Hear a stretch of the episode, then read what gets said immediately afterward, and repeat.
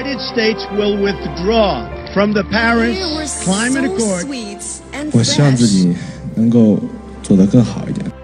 不管今天发生了什么事，Younger 总要强行科普。智者要水，仁者要山。这里是 Younger 乐问论。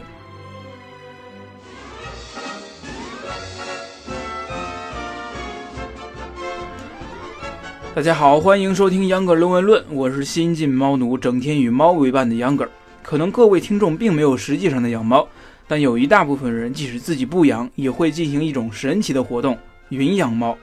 整天看网络上各种猫咪视频，被那一双双黑洞一样大的眼睛蛊惑着。但你有没有出现过这样的疑问？你为什么会觉得猫咪可爱呢？为什么看到它视线就会被锁死？这种现象现在被称之为吸猫，也就是有如吸毒一般欲罢不能。今天秧歌儿就和大家一起聊一聊人类吸猫的历史，同时也了解一下猫为什么会招人喜爱，又让一些人感到恐惧。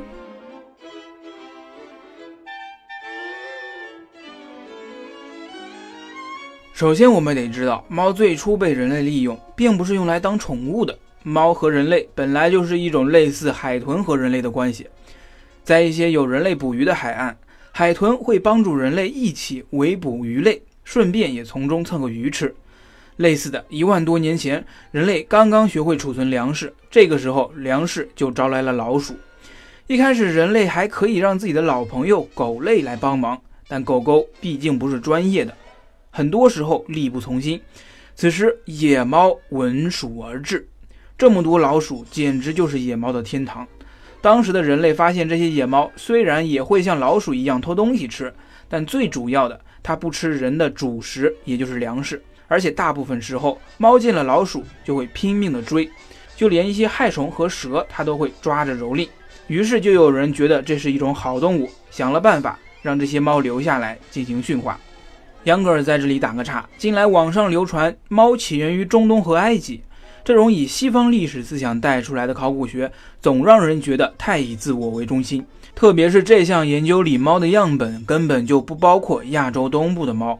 还有一些媒体说，自从埃及把猫当成神灵后，猫的地位与日俱增，然后一直到两千多年前才传到亚洲东部。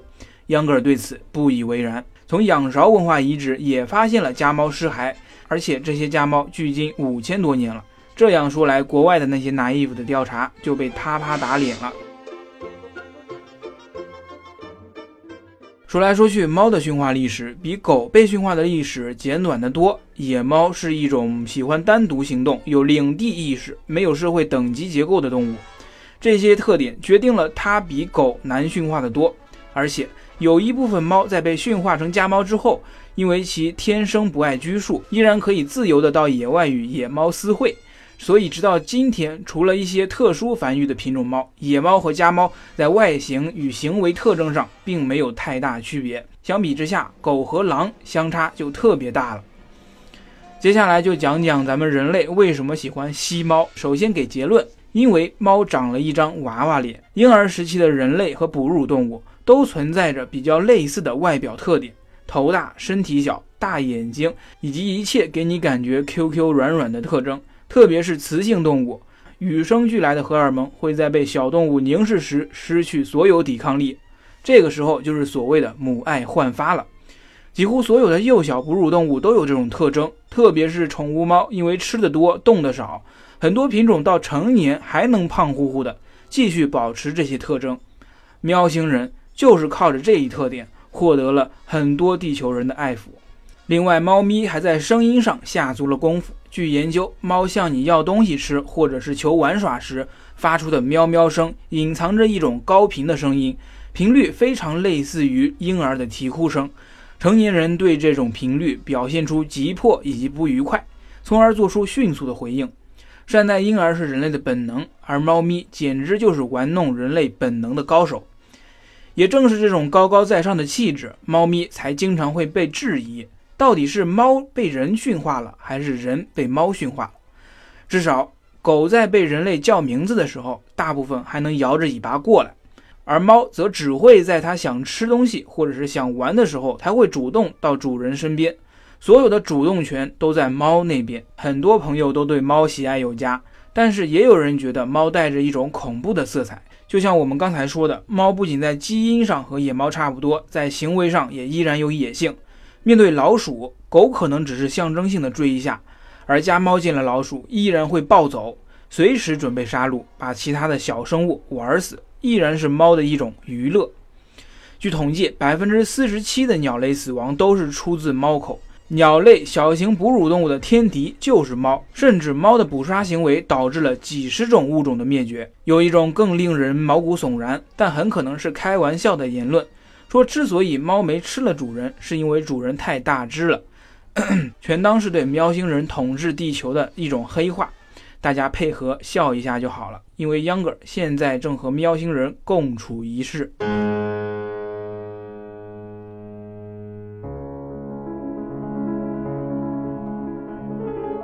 好了，本期节目到这儿就结束了。如果您觉得节目有意思，欢迎订阅、评论和分享。如果您觉得节目还有待提高，也请您在评论里提出批评，这些都是对我最大的支持。也欢迎微信公众号搜索“秧歌儿同学”，秧歌儿是扭秧歌的秧歌儿，在那儿呢，您可以每天额外收到一分钟的新鲜知识。非常感谢您的收听，我们下期节目见喽。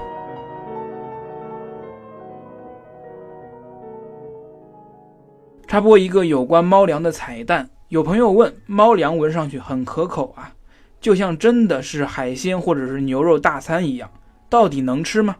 答案是能吃，但是味道奇差，因为猫粮是按照猫的口味和营养需求配比的，人类的调料，诸如盐啊、糖啊，基本上都是没有的。如果你吃着好吃，说明这是个假猫粮。